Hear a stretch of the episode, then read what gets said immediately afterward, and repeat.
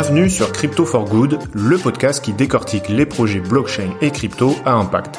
Si tu t'interroges, comme moi, sur le potentiel réel de la blockchain et du Web3 à changer le monde, enfin surtout à le changer de manière utile, alors tu es au bon endroit.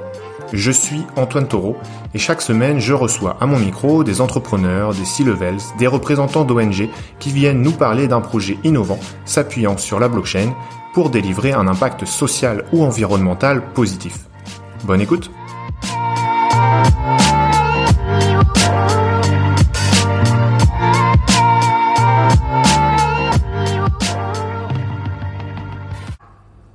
Louis-Alexandre de Froissart est un conseiller en gestion de patrimoine pas comme les autres. Je parle pas simplement de sa moustache blanche que vous verrez sur ses vidéos YouTube extrêmement pédagogiques. Je dis ça parce que si vous demandez à Louis Alexandre euh, de vous recommander un investissement à impact positif, il pourrait très bien vous répondre le Bitcoin. Oui, le Bitcoin green. Alors si ça vous étonne ou même si ça vous choque, je vous invite fortement à écouter l'épisode pour comprendre pourquoi euh, une telle affirmation peut être proposée par euh, Louis Alexandre. Je précise que bien entendu dans cet épisode, nous n'émettons absolument aucun conseil en investissement. Bonjour Louis Alexandre, comment vas-tu? Oui, bonjour Antoine, très bien et toi? Ben, Très bien, je te remercie. Effectivement, je lance l'enregistrement parce qu'on était déjà en train de discuter, de partir dans des sujets euh, super intéressants. Ce serait dommage de pas de pas l'enregistrer. Euh, avant de, de, de, parler comme on était en train de faire de NFT, de crypto, de machin, euh, je te propose de te laisser te présenter et, et nous parler de, de l'activité de ton cabinet également. Alors Louis Alexandre de Froissart, je suis conseiller en gestion de patrimoine euh, et indépendant depuis 20 ans. J'anime une petite équipe d'une dizaine de personnes euh, basées essentiellement à Bordeaux. Euh, nous avons imaginé d'aborder le patrimoine de nos clients euh, vraiment 360, donc on, ne s'exclut aucun actif. Et comme euh, depuis 2015, nous pouvons intervenir uniquement sous forme d'honoraires, cela nous permet d'aller sur des supports qui euh, ne rémunèrent pas les gens qui les vendent ou qui les promeuvent. Et c'est tout naturellement que, passionné de d'innovation, j'ai lancé un événement euh, en 2015 qui s'est appelé Bordeaux FinTech, qui a duré de 2015 à 2019. Et à cette occasion, j'ai découvert euh, les cryptos, euh, mais pas que. En fait, j'ai été passionné par la vague des fintech qui arrivait et je me suis dit, il y a, il y a un tsunami qui se prépare, qui met du temps à arriver, hein, bien sûr, quand on voit les technos arriver. Donc, c'était tout ce qui était blockchain. Euh, et donc ça m'a intéressé au plus haut point parce que je savais qu'il y avait une révolution qui était en train de, de naître. Et nous sommes dedans. Ok, absolument. Et donc j'ai l'impression que vous êtes le premier cabinet en gestion de patrimoine qui propose l'investissement en crypto-monnaie à, à, ses clients. C'est, je sais pas si vous êtes vraiment les seuls en France, mais honnêtement j'ai vu que vous pour le moment, et c'est euh, c'est relativement euh, surprenant. Donc est-ce que tu peux ouais, nous expliquer un peu ce choix? Alors en fait, euh, on n'est pas les seuls. Euh, effectivement, on est visible. On a de la chance d'être assez visible sur ce sujet-là depuis euh, depuis quelques temps, depuis on va dire une année maintenant. je pense qu'il y a, on va dire, une grosse dizaine, peut-être quinzaine de cabinets qui sont capables de faire cela. ce choix, donc tout d'abord, c'est un choix de, de, de s'exclure aucune classe d'actifs qui nous semble honnête en elle-même. Et ensuite, c'est une manière qui nous a intéressés parce que notamment Bitcoin, euh, d'autres cryptos aussi, mais Bitcoin, ce qui était vraiment la première crypto auquel je me suis intéressé, euh, nous permet d'avoir un actif que l'on peut détenir et administrer soi-même. C'est-à-dire que la plupart du temps, quand on, nos clients euh, placent des, des, fonds, ils le font dans des contrats d'assurance vie, dans des comptes titres, dans des PEA, des choses comme ça, et chaque fois, on doit passer par un intermédiaire ou deux intermédiaires. Là, on a accès directement à son propre patrimoine et on peut l'administrer, le conserver soi-même. On est son propre custody. Et ça, c'est assez unique et ça nous a euh, pas mal interpellés. Et c'est pour cela qu'on a euh, approfondi le sujet et proposé un service non pas des placements, mais un service d'accompagnement à l'acquisition, la sécurisation, la déclaration, la formation, les revenus et la transmission euh, de cryptoactifs. Ok, parce qu'effectivement, quand tu euh, entres dans cet univers et que tu ne connais pas, ça peut être assez déroutant par certains aspects. Et on n'est pas habitué au fait de devoir créer un wallet qui va donc être une combinaison de clés publiques, clés privées, et d'avoir cette fameuse seed phrase qui est donc quelque sorte un, mot de passe euh, et euh, quasiment euh, impossible à, à compromettre que tu vois tu dois absolument garder. Et puis évidemment, comme on est sur quelque chose de décentralisé, on n'a pas euh, l'issue de secours du mot de passe oublié euh, qui te permet de régénérer un mot de passe. Donc c'est vraiment le fameux. Il y a, y a, des exemples fameux de par le monde de personnes qui avaient des fortunes en Bitcoin qui ont perdu leur leur seed phrase et qui euh, et qui ont les boules, j'imagine aujourd'hui pour le dire comme ça. ouais, c'est un vrai. Vous accompagner vos, vos, vos, vos, clients à pas voilà pas faire cette bourde, à bien comprendre les choses. C'est ça un peu le, le service? Oui, c'est c'est là qu'il y a un, un enjeu intéressant, c'est que nous on doit toujours faire une cartographie des risques. Euh, chaque fois que l'on est sur un sujet euh, d'investissement, on doit faire une cartographie des risques. Et dans cette cartographie des risques, il y en a une première qui est énorme, qui est justement garder l'accès en tout temps, mais aussi être capable de le transmettre. C'est-à-dire que oui, au début, euh, la personne va peut-être écrire ses 24 mots sur la petite carte Ledger, mais très vite, on va lui proposer d'autres alternatives en fonction de ses compétences qui augmentent. On va lui proposer d'autres alternatives pour que ça soit euh, récupérable dans tous les cas, euh, pour que ça soit même récupérable s'il y avait du s'il y avait du un feu par exemple, et puis d'autre part que ça puisse être transmissible. Je m'explique, quelqu'un qui décède, quel que soit son âge, il faut que ses héritiers puissent récupérer les cryptos. Donc très vite, on a abordé euh, cette question de la transmission. Euh, et à l'occasion de la mise à jour de nos forfaits euh, il y a quelques mois, on a intégré la donation, la transmission, euh, et aussi le fait que si jamais on se retrouve avec des héritiers qui savent pas trop gérer, ce qu'on appelle le mandat posthume, c'est-à-dire l'aide à la gestion de la crypto une fois que celui qui avait investi dedans euh, n'est plus là. Par exemple, en, présence d'un conjoint survivant et d'enfants euh, mineurs qui n'ont pas forcément la capacité à le faire. Et donc on va, on va permettre de récupérer et on va gérer jusqu'à une date donnée ou jusqu'à la liquidation du portefeuille. Ok.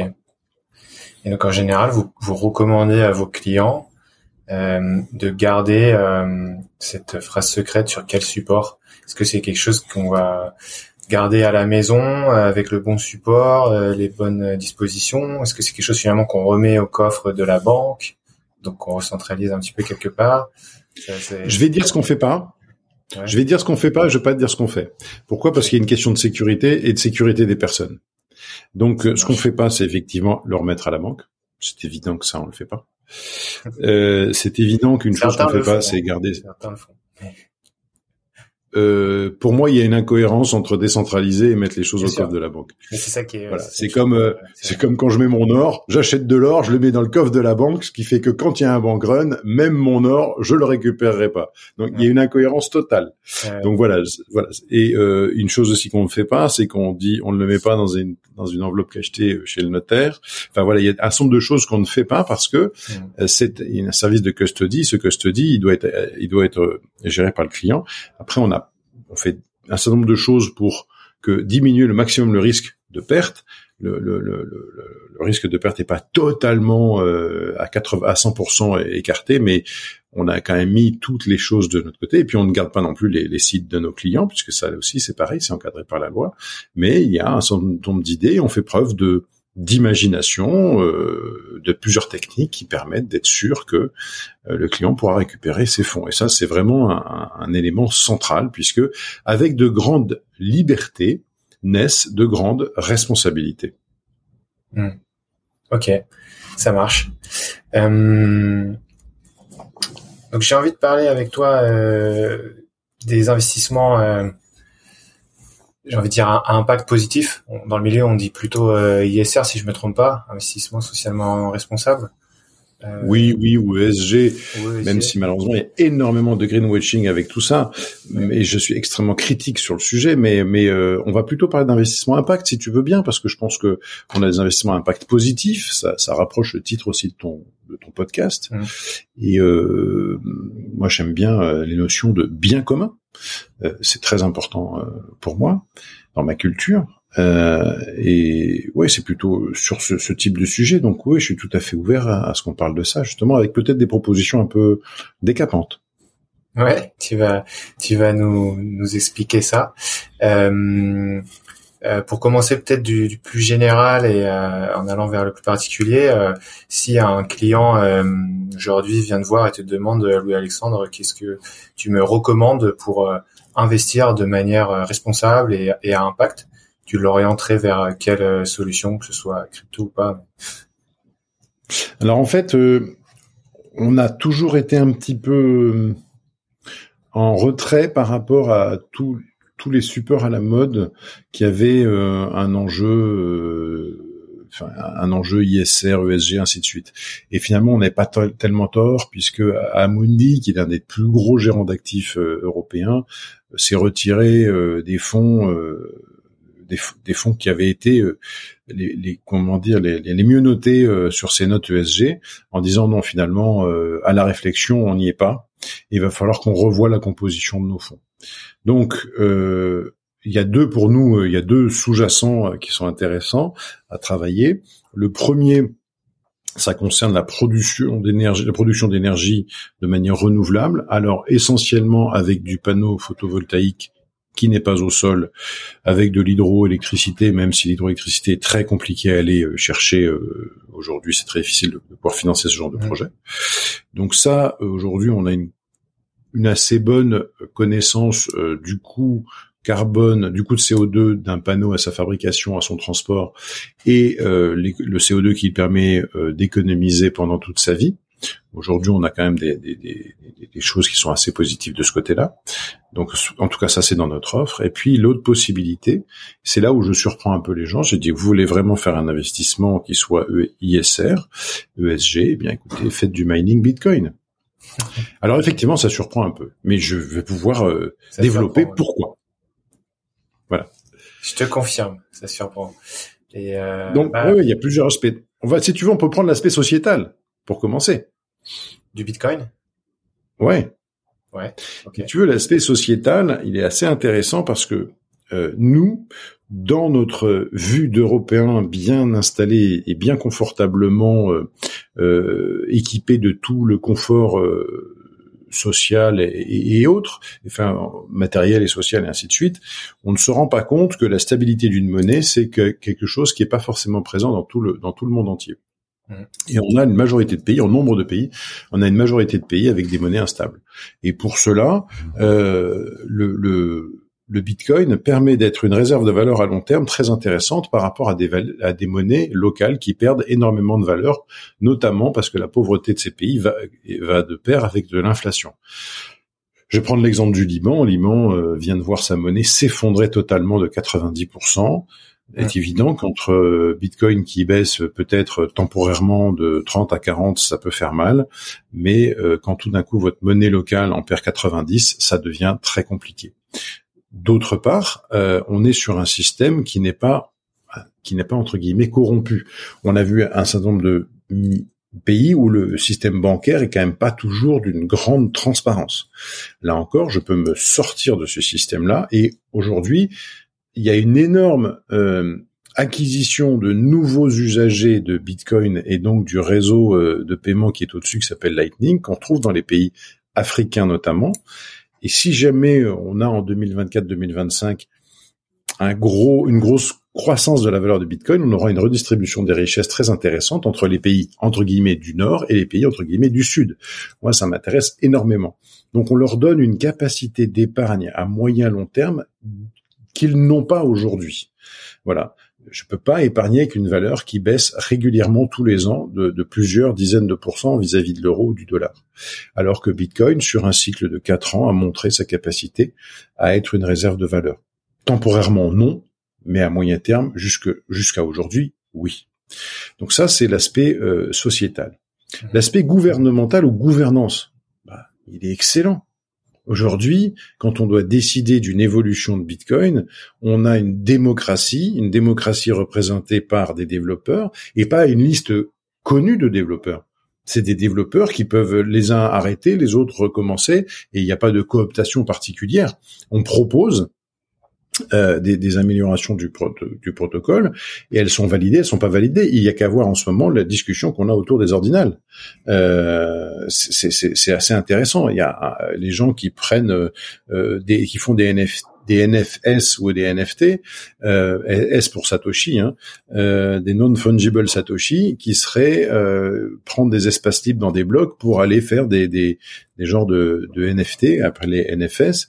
Euh, Est-ce que vraiment on doit prendre tout cet espace libre et, et, le remplir, quitte à ce que la blockchain Bitcoin soit, soit trop importante? Et un vrai débat, un débat démocratique. Chacun fournit ses arguments et à la fin, la communauté va arbitrer en disant oui, on accepte ou non, on n'accepte pas.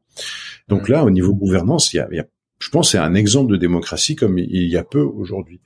Euh, parce que par exemple, moi, ma banque centrale, quand elle décide de mettre les taux à 0 ou à moins 0,50, je n'ai strictement rien à dire. Ce n'est pas des gens que j'ai élus. Mmh. Voilà, j'ai pas élu le banquier central euh, aujourd'hui européen. Et, enfin, est-ce que euh, c'est pas une technocratie? Est-ce que t'as pas quand même cette barrière à l'entrée euh, technique euh, de moyens, tu vois, qui, qui fait que ou de même de la même manière que sur d'autres euh, blockchains, bah euh, c'est sûr que c'est démocratique dans le sens euh, où euh, enfin t'as pas t'as pas de centralisation aucune, mais ceux qui détiennent plus de tokens ont plus de poids. Donc finalement, aussi alors sur des blockchains, les riches vont avoir plus de, de, de, de pouvoir de vote en fait. Enfin, je suis d'accord sur un certain nombre de, de, sur un certain nombre de, de chaînes euh, qui sont VM ou autres, enfin de, de, de, blockchain, on va dire autres que Bitcoin. Je suis d'accord. Euh, là, c'est une question de moyens. Sur Bitcoin, ça va dépendre effectivement d'un nombre d'un minimum de connaissances. Euh, mais il n'y a pas forcément cette cooptation et cette consanguinité qu'on trouve dans les banques euh, européennes. Enfin, aujourd'hui, la plupart du temps, euh, les banquiers centraux sont des anciens banquiers commerciaux qui se sont cooptés et qui passent de Goldman Sachs à une direction. Enfin, on sait très bien comment ça se passe et, et malheureusement, il y a une, plutocratie là-dedans dans ce système-là et je pense que je pense que c'est un peu plus libre d'accès sur sur Bitcoin. Bon. Après, j'allais passer sur euh, le environnemental. Aujourd'hui, euh, la hausse des coûts de l'énergie a démontré que ceux qui avaient pris le pari de l'énergie, euh, des extra capacités d'énergie renouvelable, avaient pris le bon chemin, puisque ce sont eux qui ont la capacité de résister au mieux euh, à l'augmentation du coût de l'énergie, notamment par des prix qui sont assez stables. Et, euh, et ce sont eux qui sont en plus forte croissance, c'est-à-dire la proportion des mineurs en énergie euh, renouvelable et la proportion des mineurs qui progressent le plus euh, dans le mix euh, Bitcoin, puisque les derniers chiffres seraient plutôt de l'ordre de 70% sur l'énergie de, minage sur l'énergie renouvelable. On verra. Mais en tout cas, on sait que c'est le secteur qui augmente le plus. Et comparons cela avec un secteur financier classique qui n'a pas forcément à aujourd'hui démontrer euh, sa volonté féroce, euh, chevillée au corps, stratégique de financer le, le, renouvelable à tout craint.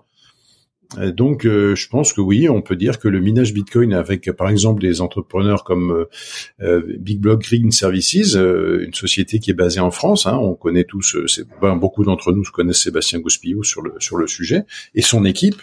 Et là, typiquement, moi-même personnellement, j'ai investi personnellement dans, dans, dans, ces projets parce que ça me semblait tout à fait cohérent.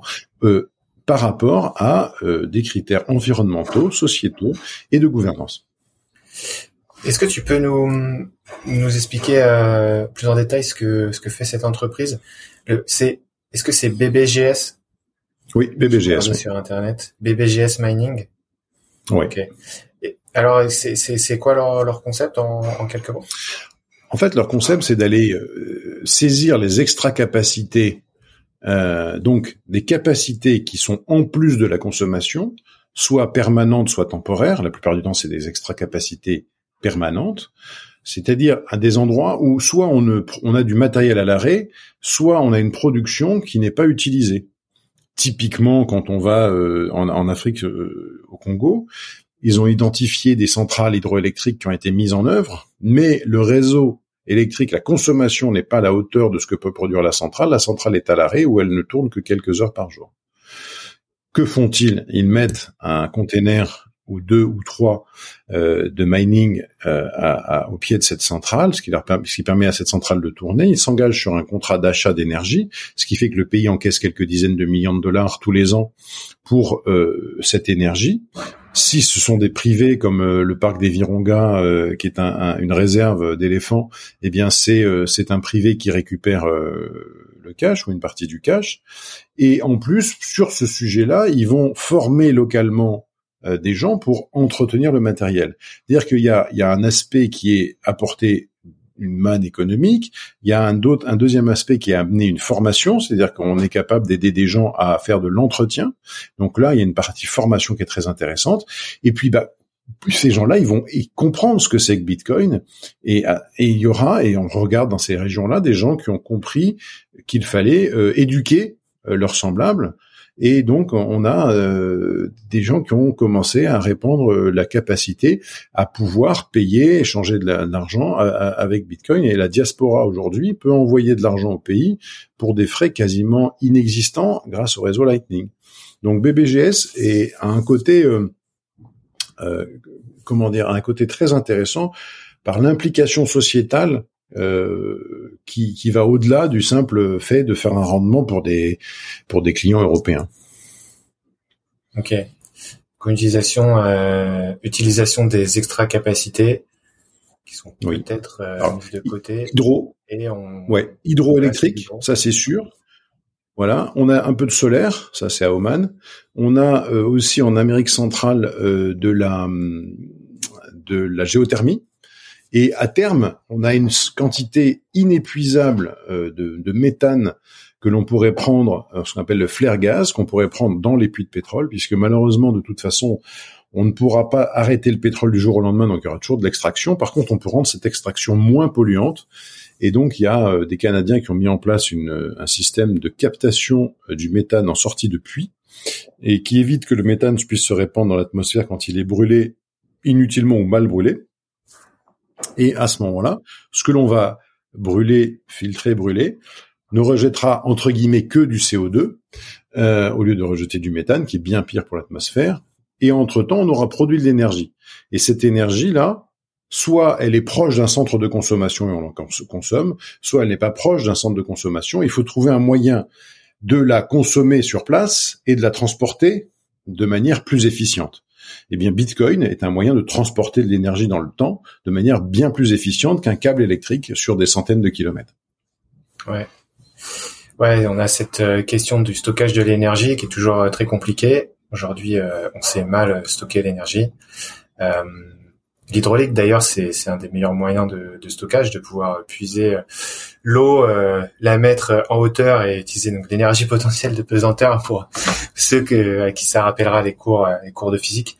Euh, et c'est vrai que, enfin, notamment l'hydraulique, il y a, y, a, y a, une très très bonne efficacité euh, bah, dans, au niveau des turbines euh, hydrauliques, hein, beaucoup plus efficace que, que des turbines à gaz ou, ou autres. Mais, voilà. Mais en fait, ce que je me dis aussi, c'est que sur, ce sujet de stockage, bah, effectivement, tu as, totalement raison. En fait, si on peut l'utiliser pour quelque chose qui a de la valeur à l'instant T, euh, c'est un moyen euh, sûrement euh, utile euh, d'utiliser cet excédent d'énergie. Mais je me dis peut-être que quelque part, le, le peut-être le danger de ça, c'est est-ce que ça déporte pas euh, tu vois, ses capacités euh, finalement sur quelque chose qui va être lucratif. Le Bitcoin, si demain on a des moyens de stockage plus efficaces, que demain on sait euh, stocker ça dans des piles à combustible ou machin, et, et ben en fait, est-ce que tu n'auras pas cette cette cette incitation à aller faire du minage plutôt qu'à l'utiliser pour stocker l'énergie puis la redistribuer sur les, les pics de consommation? En fait, il y a il y a un vrai sujet euh, là-dessus, qui est un sujet de la responsabilité de chacun, qui a montré que le capitalisme avait des excès euh, où euh, la course au profit euh, amenait dans tous les domaines, hein, que ce soit dans le domaine euh, énergie, pharmaceutique, automobile, avion ou autre, euh, la, la, la, cupidité fait prendre de mauvaises décisions et ça, malheureusement, l'homme est, est, ainsi fait que euh, il y aura toujours de la cupidité. La responsabilité de chacun doit pouvoir s'exprimer euh, sur ces sujets-là. Je pense qu'on n'en est pas du tout encore là. C'est-à-dire que quand j'en discute avec l'équipe de BBGS, quand ils sont allés scruter les extra capacités, on en était à peu près à deux centrales nucléaires euh, qui avaient été identifiées un peu partout dans le monde quand ils ont arrêté leur recherche, parce disant on n'arrivera jamais à les mettre autant mmh. d'ASICS derrière ces, ces endroits-là pour pouvoir euh, euh, miner du Bitcoin. Donc je pense qu'il y a des extra capacités partout. Et puis moi, nous dans notre famille, on produit de l'énergie depuis 1964, donc j'étais pas né. C'est mon grand-père qui avait commencé de l'hydro, et on se rend compte quand même qu'il y a un vrai sujet en France où on pourrait produire beaucoup plus d'hydroélectricité, mais qu'on a des lois qui sont euh, protectrices pour la nature tellement que ça devient euh, parfois même souvent incohérent et tellement incohérent qu'on produit des hydrocarbures aujourd'hui ou qu'on remet en route des centrales à charbon alors qu'on pourrait quasiment en France doubler la production hydroélectrique. Et parfois pour des pour des, des problématiques complètement euh, exagéré aujourd'hui. Euh, des centrales qui ont fait des études d'impact, il y en a même une récemment, on lui a demandé, de, alors qu'elle est finie d'être construite, sur des autorisations préfectorales, euh, euh, on vient de lui demander de, d'être, on, vient de demander la destruction de cette centrale. Est-ce que on va, enfin là pour moi on marche sur la tête, c'est-à-dire que on a déjà fait toutes les dépenses qui permettent d'aller produire pendant 25-30 ans euh, de l'énergie décarbonée et on va demander pour des raisons euh, complètement administratives complètement hors sol euh, de d'arrêter ou de, détruire cette installation. Voilà, pour moi il y a quelque chose de totalement incohérent sur, ce sujet-là. Mais je te rassure, je vais te donner un exemple simple. Hein. On a fait toute une étude de rentabilité récemment sur notre notre centrale en disant tiens qu'est-ce que le mining Bitcoin pourrait nous donner par rapport à la production d'électricité sur le réseau? Donc en fait, EDF achète l'électricité beaucoup plus cher l'hiver que l'été. Et euh, en fait, c'est l'hiver qui t'assure ta rentabilité. C'est-à-dire que l'été, tu es très très proche, euh, ce que le, EDF t'achète ton électricité très proche de ton coût de production. Et tu te poses la question, effectivement, en disant, bon, euh, comme il n'a pas forcément besoin d'électricité, il te l'achète peu cher, est-ce qu'on n'aurait pas intérêt à trouver d'autres débouchés plus rentables? Et effectivement, on peut avoir cet arbitrage-là en disant oui, bah non, finalement, euh, euh, moi je préfère aller si, on me rachète l'électricité à 6 centimes, est-ce que j'ai pas plus intérêt à aller miner du Bitcoin euh, l'été si jamais c'est plus rentable pour moi? Mais pourquoi j'ai cet arbitrage? Cet arbitrage parce que j'ai en fait EDF, enfin le réseau n'a pas forcément besoin de mon électricité. S'il avait besoin de mon électricité, il me la paierait plus cher. Mmh. Tu vois, on est on est euh, à des voilà, je pense quand on est à, un prix d'achat à, 7 centimes euh, le kilowatt, tu chez, regarde ta, ta facture d'électricité, regarde combien toi tu l'achètes. Mmh. Tu, tu, vas voir que bon, euh, il y a un petit sujet là. Ouais. ouais, ouais, Et puis bon, c'est vrai que c'est c'est complexe. Il y a, y a, des sujets de, de politique aussi, hein, évidemment, dans dans la détermination du prix de l'électricité en mmh. France et dans plein d'autres pays.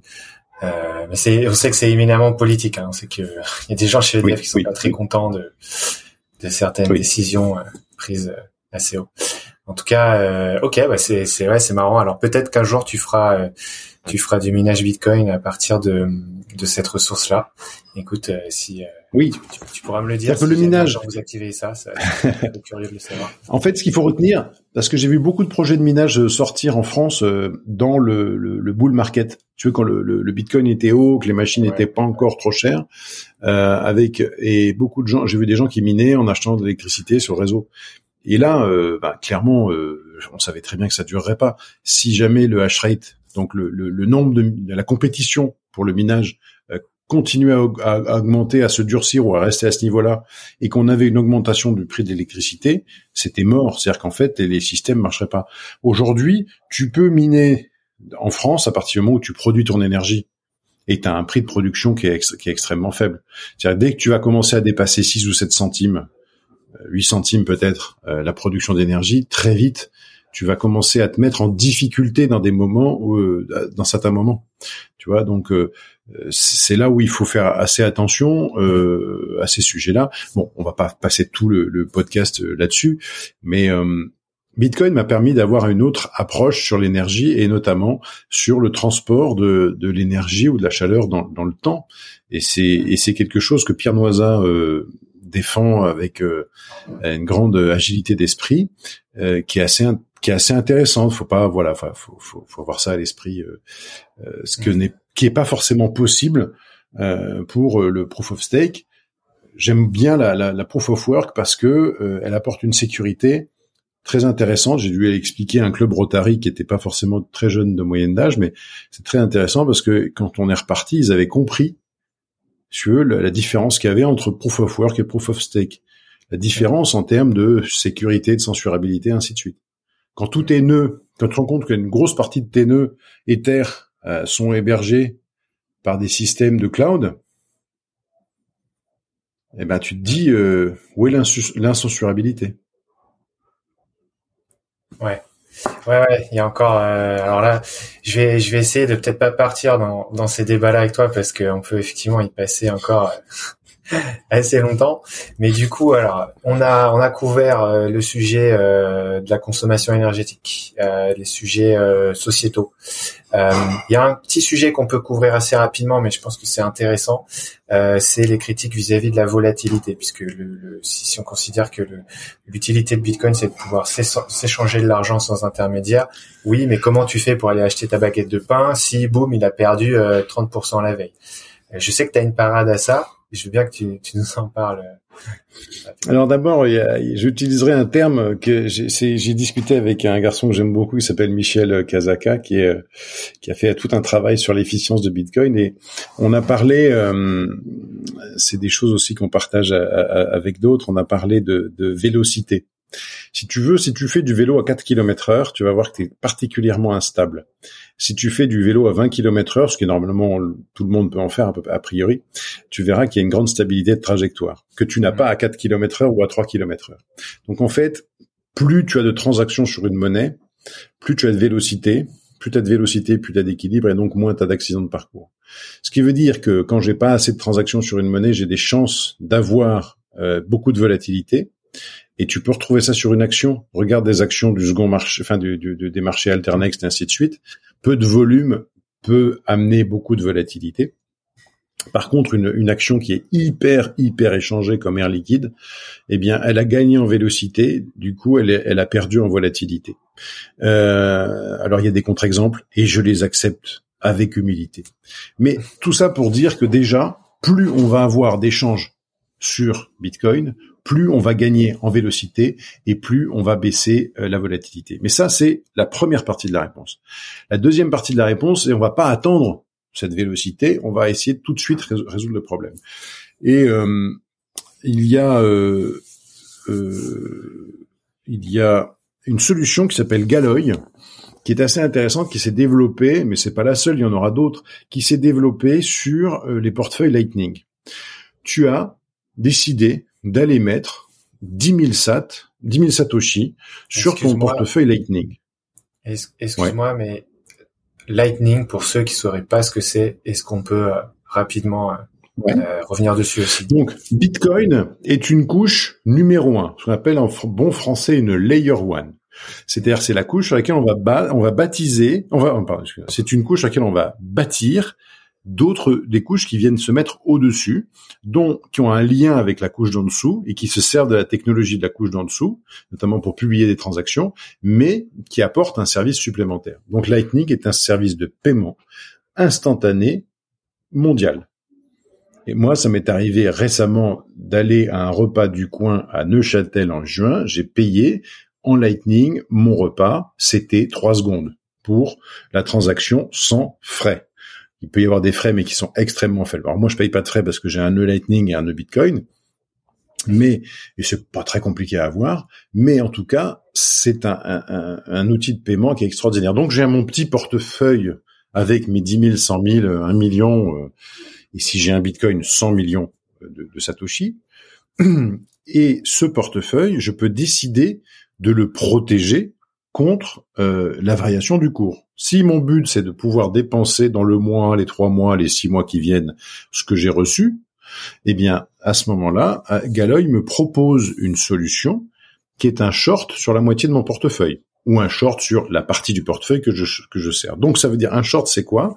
Ça veut dire que je je vends ma position, c'est-à-dire j'ai une position inverse de mon portefeuille. Quand je garde un satoshi ou un bitcoin je suis long, c'est-à-dire que je profite de la hausse, mais je suis victime de la baisse. Quand je fais une vente à découvert, il se passe exactement l'inverse. Donc si jamais j'ai un portefeuille dans lequel j'ai shorté la moitié, eh bien, quand le Bitcoin monte, la moitié de mon portefeuille monte, l'autre moitié baisse, je reste au même niveau.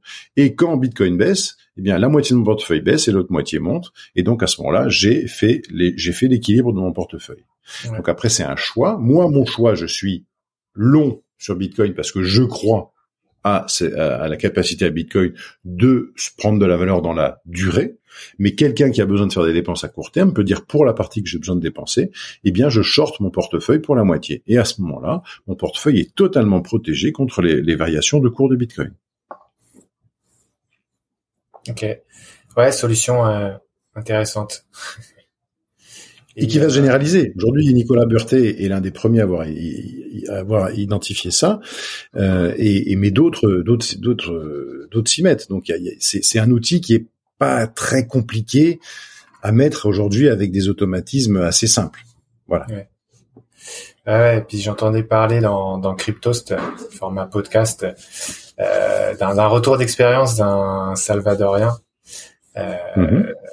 puisque c'est un petit peu un, un, un, laboratoire à ciel ouvert euh, depuis que le Salvador a officialisé la monnaie Bitcoin. Euh, il y a vraiment des gens qui, qui font des achats euh, courants euh, apparemment en Bitcoin. C'est amusant. Et puis, euh, alors là où c'est le plus utilisé a, priori, c'est dans les transactions euh, immobilières, donc sur des sur des sur des volumes assez importants, parce que ça leur permet mhm. de d'économiser certains frais et que bon, bah, comme c'est comme c'est à l'échelle d'un appartement, d'une maison, c'est pas négligeable. Mais voilà, donc c'est c'est des choses qui bon pas trop chez nous, on va pas encore acheter notre, baguette de pain avec, mais mais à d'autres endroits dans le monde, c'est il y a vraiment des, choses qui commencent à bouger. En tout cas, il y a une chose qui est importante, c'est que nous, sur le site de Montagne Conseil, nous avons des clients qui nous payent euh, leurs les, prestations en Bitcoin et ils peuvent le faire. On a un bouton de paiement Bitcoin sur le site et on a un certain nombre de personnes qui nous ont euh, déjà payé des, des prestations en Bitcoin. Ok. Ok, ok. Donc ça, c'était sur ces aspects-là. Euh, et finalement, il y a aussi peut-être un ou un des derniers aspects, c'est le la notion euh, euh, la notion d'utilité. Mais alors justement, on vient on vient d'expliquer avec quelle avec quelle solution ou layer supplémentaire on peut on peut voir un peu plus d'utilité dans le Bitcoin aujourd'hui. Mais euh, ce que je veux dire, c'est que un des reproches euh, courants qu'on adresse aussi au Bitcoin, c'est de pas pouvoir ou pas d'avoir euh, créé un écosystème d'applications qui repose dessus, comme Ethereum a pu le faire avec les smart contracts, avec les applications décentralisées. Et donc, encore une fois, c'est là c'est un peu un débat global, mais voilà, souvent ce qu'on se dit, c'est qu'on regarde en fait euh, pour le Bitcoin comme pour n'importe quelle euh, solution euh, sur Terre, le, le, le ratio entre l'utilité versus le coût. Le coût n'est pas nécessairement le coût financier, mais aussi le coût énergétique, le coût, hmm. le coût de tout ce que tu veux. Et, et c'est vrai que euh, les critiques qui sont émises envers Bitcoin, c'est aussi de manière générale de dire bon, l'utilité de ce que ça rapporte par rapport à ce que ça coûte, ce que s'utilise comme énergie, finalement, euh, la promesse était belle, mais finalement, on n'est pas au niveau. Alors, je vais répondre. La réponse va être un peu longue parce que je vais traiter plusieurs sujets, parce que ça ouvre plusieurs sujets qui me tiennent à cœur. Euh, de toute façon, moi, je suis, je m'incline devant les faits. Effectivement, Bitcoin consomme de l'énergie pour un service qui, pour nous, n'est pas toujours considéré à sa juste valeur parce que euh, ce service est, aujourd'hui assuré par euh, des monnaies classiques, euh, monnaie fiduciaire, monnaie fiat. Ceci étant, quand on voit la masse monétaire comme elle a augmenté là aussi sans vitesse de circulation, mais elle a augmenté ces dernières années, on peut se demander la valeur de l'euro, du dollar sur le long terme, vu qu'on en a multiplié des quantités énormes. Une des vertus de Bitcoin, c'est d'être limité dans sa dans son nombre de, jetons, puisqu'on aura 21 millions et pas un de plus, mmh. et euh, ne serait-ce que déjà proposer une monnaie qui est euh, limitée dans son nombre d'unités euh, tout en étant facile à acquérir, c'est déjà une proposition de valeur qui, moi, me semble très intéressante. Qu'est-ce qu'on avait comme alternative? L'or. acheter, détenir et détenir de l'or aujourd'hui est d'une grande complexité. On va dire que si des Ukrainiens avaient dû partir d'Ukraine avec uniquement euh, la possibilité de transporter de l'argenterie ou de l'or, euh, ça n'aura pas été simple pour beaucoup d'entre eux. Et un certain nombre sont partis avec leurs clés privées. Et ça leur a permis d'avoir un minimum quand ils sont arrivés ailleurs. Donc, y en a quand même ce service-là qu'on oublie, alors que pour moi, c'est un, service qui est, assez intéressant. Les autres, on en a déjà euh, beaucoup parlé. Mais je ne pose, pas forcément Bitcoin au reste. Je, je, par exemple, quand nous, on propose à quelqu'un d'acquérir des crypto-monnaies, on lui dit pas, bon, vous allez acquérir Bitcoin et puis ça va suffire. Non. On lui dit, notre conviction, c'est de vous faire acquérir minimum 50% de Bitcoin. Point. On vous demande pas 100, on dit 50. Après, on ouvre les choses. C'est-à-dire 50% euh, de crypto-monnaie, euh, donc dans, dans la crypto-monnaie. Quand on est dans la crypto, quand, quand, quand, les 2 à 5% du patrimoine que l'on que l'on met maximum dans l'investissement crypto, c'est-à-dire que j'investirai 2 à 5%. Après, si ça monte ou si ça descend, eh bien euh, voilà, mais j'investirai 2 à 5% de mon patrimoine, pas plus. Eh bien, Bitcoin représentera 50%. Okay. Minimum.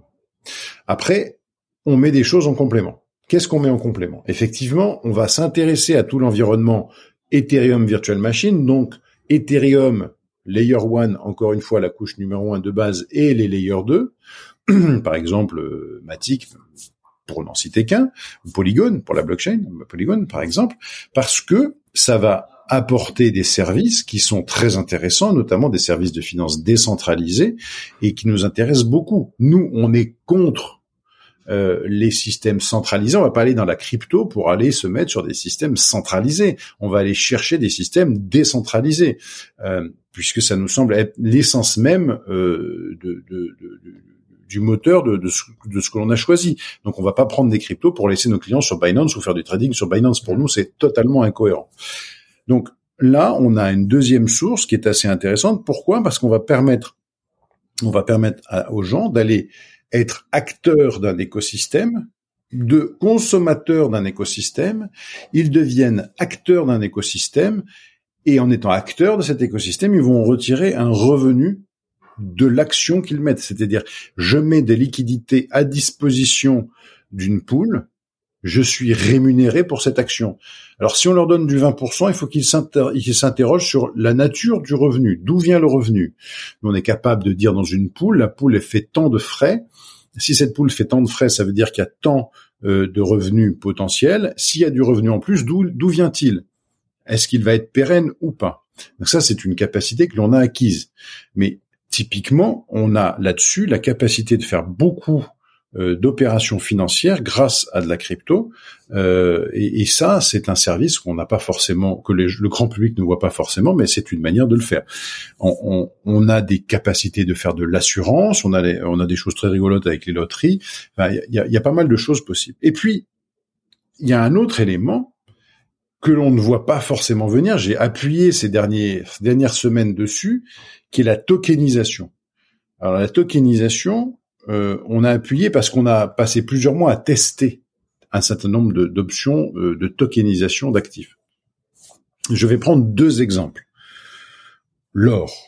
Aujourd'hui, il m'est difficile de détenir de l'or moi-même ou de le conserver chez moi. Eh bien, je peux tokeniser de l'or, soit sous forme d'une once, ça va être le Paxos Gold, qui va donc avoir des coffres à Londres, qui j'aurai une certification de la contenance d'or par rapport à ce qui a été investi sur le jeton Paxos Gold. Et de l'autre côté, j'ai Verawan, où là, j'ai euh, la réserve qui est assise euh, sur euh, dans des réserves à, au port franc de Genève, que je suis allé voir moi-même, constater moi-même en juin de 2022 qui est une manière de détenir un actif. Pour l'instant, j'ai pris l'exemple de l'or, mais ça peut être d'autres actifs que je vais pouvoir détenir par la blockchain de manière totalement tracée. Et puis, il y a un secteur qui fait beaucoup parler de lui parce qu'on est un acteur canadien qui s'appelle Realty, qui a montré que l'on pouvait acquérir euh, de la propriété euh, immobilière et avoir un revenu hebdomadaire. Et il y a plein de choses qui vont en plus se développer sur cet écosystème. C'est pas, moi je suis pas un, adorateur de realty. Je trouve que l'idée est très intéressante parce qu'elle permet. Je connais des jeunes qui ont acquis, de l'immobilier, qui ont fait l'effort d'acquérir de l'immobilier parce qu'on leur permettait d'acquérir la fraction d'une société qui détenait un immeuble à tel ou tel endroit euh, aux États-Unis et ça leur a permis de mettre de l'argent de côté avec un revenu régulier. Est-ce que c'est le bon sous-jacent? Là, je vais pas critiquer. Je trouve que l'expérience est intéressante. Est-ce que c'est le bon sous-jacent? Je sais pas. C'est pas tellement le sujet. Mmh. C'est que j'arrive à mettre à disposition un actif habituellement inaccessible à une population euh, qui va enfin pouvoir acquérir, accéder à certains actifs et c'était pas forcément possible avant, avec des revenus hebdomadaires et, surtout peu d'intermédiaires et peu euh, de frais. Là, on a un vrai service qui est rendu euh, par, euh, par, par ces cryptos. Euh, bon, l'utilisation de la chaîne Gnosis est un choix qui est effectivement un choix de frais qui est, ils sont vraiment quasi nuls. c'est assez intéressant. Donc voilà, voilà trois manières de répondre.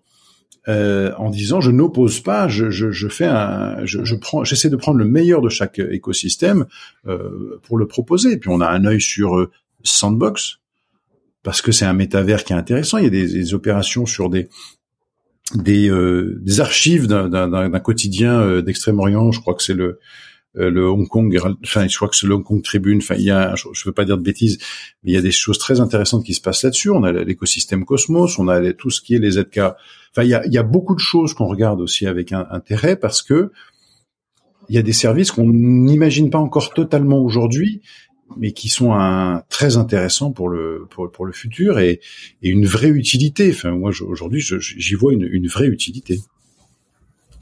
Ok. Merci pour, euh, pour, pour cette réponse. Euh, je trouve que ta pensée est très cohérente. Je suis, ravi de, de, de discuter de tous ces points-là. Euh, J'en ai quand même un dernier euh, pour pour se diriger vers vers un peu la fin de notre échange que j'aimerais te soumettre parce que c'est un, aussi un classique des critiques adressées à, Bitcoin. Je pense que peut-être que tu me vois venir et comme ça, je pense qu'on aura vraiment fait le tour et ça, cet épisode sera vraiment un peu un playbook de euh, Bitcoin, euh, euh contre-argument, argument, euh, l'impact de, Bitcoin. Donc, euh, donc, donc, donc j'ai envie d'être exhaustif, même si pour moi c'est pas c'est pas une critique qui est vraiment, enfin c'est une critique plutôt facile à réfuter, mais voilà. Euh, blanchiment d'argent. Hmm, intéressant, intéressant. Mais ça fait partie des, des comment dire des objections qui n'en sont pas véritablement. Pourquoi? Parce que j'ai eu cette question la mercredi dernier au club du Rotary puisque j'avais des banquiers dans la salle, donc c'était souvent l'argument qui est mis en avant. Hmm. Et euh, il y a euh, plusieurs manières de répondre à cette question. D'abord, il faut savoir que dans une blockchain, les transactions sont traçables. Et j'en veux pour exemple que 2014, il y a la fameuse affaire du hack de MT Gox. Gox, au Japon. Euh, ça fait maintenant 18 mois qu'on a été capable de retrouver 35 à 40% du butin, ce qui est énorme en nombre de bitcoins. Tout ça parce que on a pu euh, aller euh, tracer pas mal de transactions. Mmh. Bien sûr, on peut, il y a des systèmes très efficient pour pouvoir euh, cacher les transactions avec notamment le CoinJoin sur Bitcoin ou euh, euh, les, les mixeurs sur les EVM qui ont leur utilité. C'est-à-dire qu'on pourrait dire que ça serait bien qu'on utilise le CoinJoin ou les mixeurs à partir du moment où on laisse la capacité de pouvoir retrouver qui entrait et qui, sortait. En fait, on se rend compte que le problème de, de des crypto-actifs, c'est que ça laisse beaucoup de traces et qu'en plus on se retrouve face à une communauté et que cette communauté se sent utile euh, pour euh, mettre ses moyens à disposition des recherches du hack. Il y a, une certaine moralité, une certaine éthique qui font que euh, la personne qui veut se servir des cryptos et notamment de Bitcoin pour faire des activités malveillantes s'expose non seulement aux forces de l'ordre, mais s'expose aussi à la communauté. Et euh, il faut faire attention. On peut aussi flaguer les bitcoins quand ils ont quand ils ont fait leur preuve de malveillance. Et notamment, il y a quelqu'un qui avait des bitcoins flagués, qui a essayé de les, remettre sur le marché à l'époque de on dit tinté exactement à l'époque de l'introduction en bourse de Coinbase, quand il y avait une grosse, grosse euh, activité. Tout de suite, il s'est fait repérer et il s'est fait choper. Donc, euh, il faut, quand on dit que c'est un, un, outil de blanchiment d'argent, on se rend compte que le pourcentage des vraies euh, transactions euh, qui est euh, qui, est qui utilisent Bitcoin, on dit que c'est moins de 2%. À la limite que ça soit 2 ou 7% des transactions, c'est pas c'est pas c'est pas ça le plus important. Ça veut dire que la majeure, la très grande majorité des transactions est honnête. De l'autre côté, on sait très bien, enfin, beaucoup de gens savent que le billet de 100 dollars est souvent quelque chose qui laisse le moins de traces, beaucoup moins de traces qu'une transaction, euh, qu'une transaction crypto.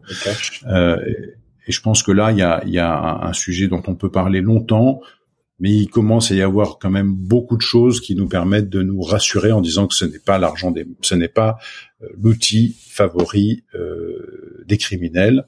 Euh, ça peut être un outil parmi d'autres, mais mon avis, c'est s'exposer à beaucoup de contraintes que de, d'utiliser Bitcoin ou d'autres cryptos pour cela. Hmm. Ouais, carrément. Les criminels n'ont pas n'ont pas attendu euh, Bitcoin euh, pour blanchir de l'argent. Euh, malheureusement. Mais après, c'est difficile de trouver un système efficient. Il faut savoir que les banques ont mis en place des, des, des systèmes de compliance, de, de, lutte contre le blanchiment, qui, qui, qui, qui font perdre un temps extraordinaire. 40% du temps d'un banquier, c'est justement d'aller traiter les questions de compliance et de lutte contre le blanchiment. Pourquoi?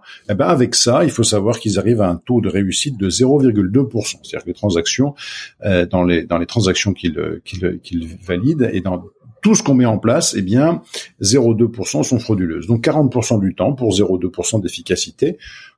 Voilà. Après, on met, euh, mm. on met le curseur là où on veut, mais je pense que c'est un sujet sur lequel euh, le système central euh, n'a pas de leçon à donner. Crédit Suisse, Panorama, Panama Papers ou Pandora Papers sont là pour nous montrer que le système malheureusement, le système classique a malheureusement une longueur d'avance sur Bitcoin là-dessus. Ouais, c'est clair qu'il faut mettre ça en regard d'autres pratiques qui malheureusement existent déjà depuis depuis un certain temps. Écoute, euh, trop top. Euh, je pense qu'on a qu'on a vraiment fait le tour. On a on a tapé un petit peu sur Bitcoin et, regardé toutes les tous les oui qu'on pouvait euh, en sortir. Est-ce que tu vois des choses qu'on n'aurait pas abordées ou qui te semblent importantes à préciser? Oui, ah je t'en prie alors, trop bien. je, je, je, pense qu'il y a, faut savoir qu'on parle toujours d'hygiène de vie. Moi, je dirais d'hygiène d'épargne. Il y a une hygiène d'épargne à avoir. C'est, euh, je pense qu'aujourd'hui, il est utile de mettre un petit peu tous les jours ou toutes les semaines euh, de l'argent de côté. Euh, et on peut le faire, bien sûr, euh, dans Bitcoin, pas que dans Bitcoin, mais nous, à titre de la société, on met tous les jours un peu de Bitcoin de, côté, un peu de, côté dans, dans, du Bitcoin. On peut le faire aussi dans dans d'autres blockchains, on met un petit peu aussi dans les terres. Voilà. Et je pense que c'est important euh, d'être prudent par rapport à son épargne, de ne pas faire, de pas tout mettre. Par contre, d'en mettre un petit peu. Et surtout, une fois qu'on en a mis un petit peu, on fait l'effort tous les jours d'apprendre un petit peu sur ces écosystèmes. Et ça permettra, à mon avis, de, mener de bonnes actions pour son épargne. Mmh. Ouais, bien sûr, une dimension d'apprentissage, mais vous y participez. Je sais que, comme tu l'as dit, vous, vous êtes plutôt visible et euh, vous participez à cet effort de, de pédagogie. Euh, job. Merci pour ça. oui, et puis tu vois, on a six services. Hein. On a six services, c'est-à-dire que euh, quand les gens prennent un forfait, il y a la stratégie d'acquisition, la sécurisation. Ensuite, il y a la déclaration, puisqu'on veut que nos clients déclarent et soient en règle. Ensuite, juste après, il y a le l'aspect formation qui fait toujours partie de, de, de, notre approche. Formation, il y a des tutos, puis le, le, soutien. Et ensuite, il y a les revenus et enfin, il y a la transmission. Donc tu vois, c'est c'est quand même des points importants pour nous. Euh, on a fait toute la partie sécurisation et légale d'abord, et puis après, on fait la partie formation parce qu'on pense que investir, il faut investir dans ce que l'on comprend. Et donc, c'est compliqué de comprendre Bitcoin et les cryptoactifs. Donc, il faut investir un peu, se former un peu. Et quand on dit, je vais d'abord essayer de comprendre, et puis après, j'investirai, les gens ne le font jamais. Il faut mener les deux conjointement. Hmm. Non, mais c'est sûr que mettre les mains dans dans le cambouis euh, permet toujours de d'apprendre un, un, rythme beaucoup plus euh, rapide, à faire ses allers-retours entre pratique et théorie euh, sans, sans, sans les ailes au début ça me semble moi aussi la, la bonne approche. Écoute, euh, ok, et euh, bah voilà, on a abordé euh, plein de sujets. Euh, est-ce que tu penses que sur ces aspects énergétiques, on pourrait un jour imaginer euh, un système qui fasse en sorte de trouver les extra capacités un peu partout de par le monde pour finalement faire tourner le réseau Bitcoin uniquement avec des extra capacités, avec du renouvelable? Est-ce que euh, si on regarde l'échelle de la planète, quand il fait jour quelque part, il fait nuit quelque part. Euh, là où il y a du vent euh, dans un pays, il y en a pas euh, dans l'autre. Est-ce que si on réussit un jour, peut-être hypothétiquement, à uniformiser tout ça, on pourrait, on pourrait annihiler ce, cette, ce, ce, ce, un de ces problèmes majeurs du Bitcoin qui est sa consommation énergétique? en fait, le, le l'énergie est produite à un endroit et ça coûte de la transporter. Donc, euh, c'est toute la problématique de, de l'intermittence de toute solution doit avoir quand même une certaine continuité. Mais plutôt que d'essayer de, complexifier les choses, euh, le travail de d'identifier les extra capacités, de mettre une source de production à, la production de Bitcoin à cet endroit-là, sachant que cette source de production, c'est pas une usine en dur, c'est un container ou un shelter dans lequel on a mis des machines, bah, on peut assez facile, enfin entre guillemets, on peut assez facilement aller le positionner ailleurs à un moment donné si euh, on est arrivé dans une bonne capacité, c'est-à-dire qu'au début on a fait des extra capacités, puis le réseau s'est développé, la consommation s'est développée sur place. Bah, à ce moment-là, on va mettre son shelter ou son, son, container ailleurs et on va produire ailleurs. Voilà. Mais je, pense qu'on a assez d'extra capacités si on veut se donner la peine de les identifier pour euh, ne jamais être en euh, compétition euh, avec la population dans sa consommation. Et quand on voit un article de presse qui dit oui, au Kazakhstan, les mineurs ont amené la, la, la, mort du réseau électrique, on l'a même vu au Texas récemment. les mineurs qui sont au Texas, malheureusement, minent sur une énergie qui n'est pas décarbonée, mais clairement, le réseau électrique texan est stabilisé par les mineurs qui produisent quand euh, il n'y a pas la consommation. Quand il y a consommation, ils réduisent leur production. Quand il y a plus de moins de consommation, ils augmentent leur production. Et c'est clairement établi euh, sur l'exemple du Texas. Hmm. Ok.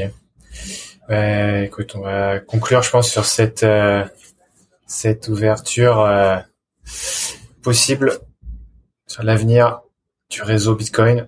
Euh, qui n'a pas révélé tous ses secrets et qui n'a pas révélé tout ce qu'il peut faire. Je pense que c'est un réseau qui nous réservera encore euh, beaucoup, beaucoup de, de, de surprises euh, assez constructives. Mm. Bah écoute, j'espère. Et euh, merci beaucoup à toi. Je mettrai dans la description de l'épisode le, lien vers le site web de ton cabinet. Ouais. si on veut te, te joindre ou te suivre, t'es plus personnel, t'es quoi? T'es plutôt présent sur LinkedIn? Je suis très présent sur LinkedIn. Euh, c'est là où on peut me suivre. On peut suivre toute notre actualité. Elle est plutôt sur LinkedIn, oui. Ouais. Ok. Ouais, top.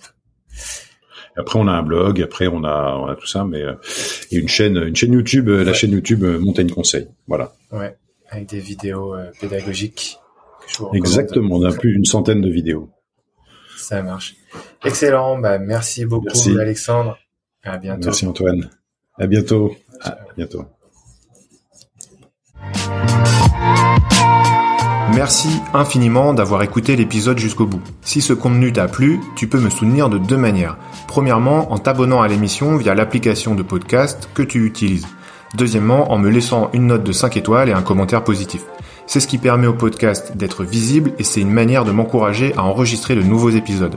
Enfin, si jamais tu souhaites me suggérer un ou une invitée, je te propose de me contacter sur LinkedIn.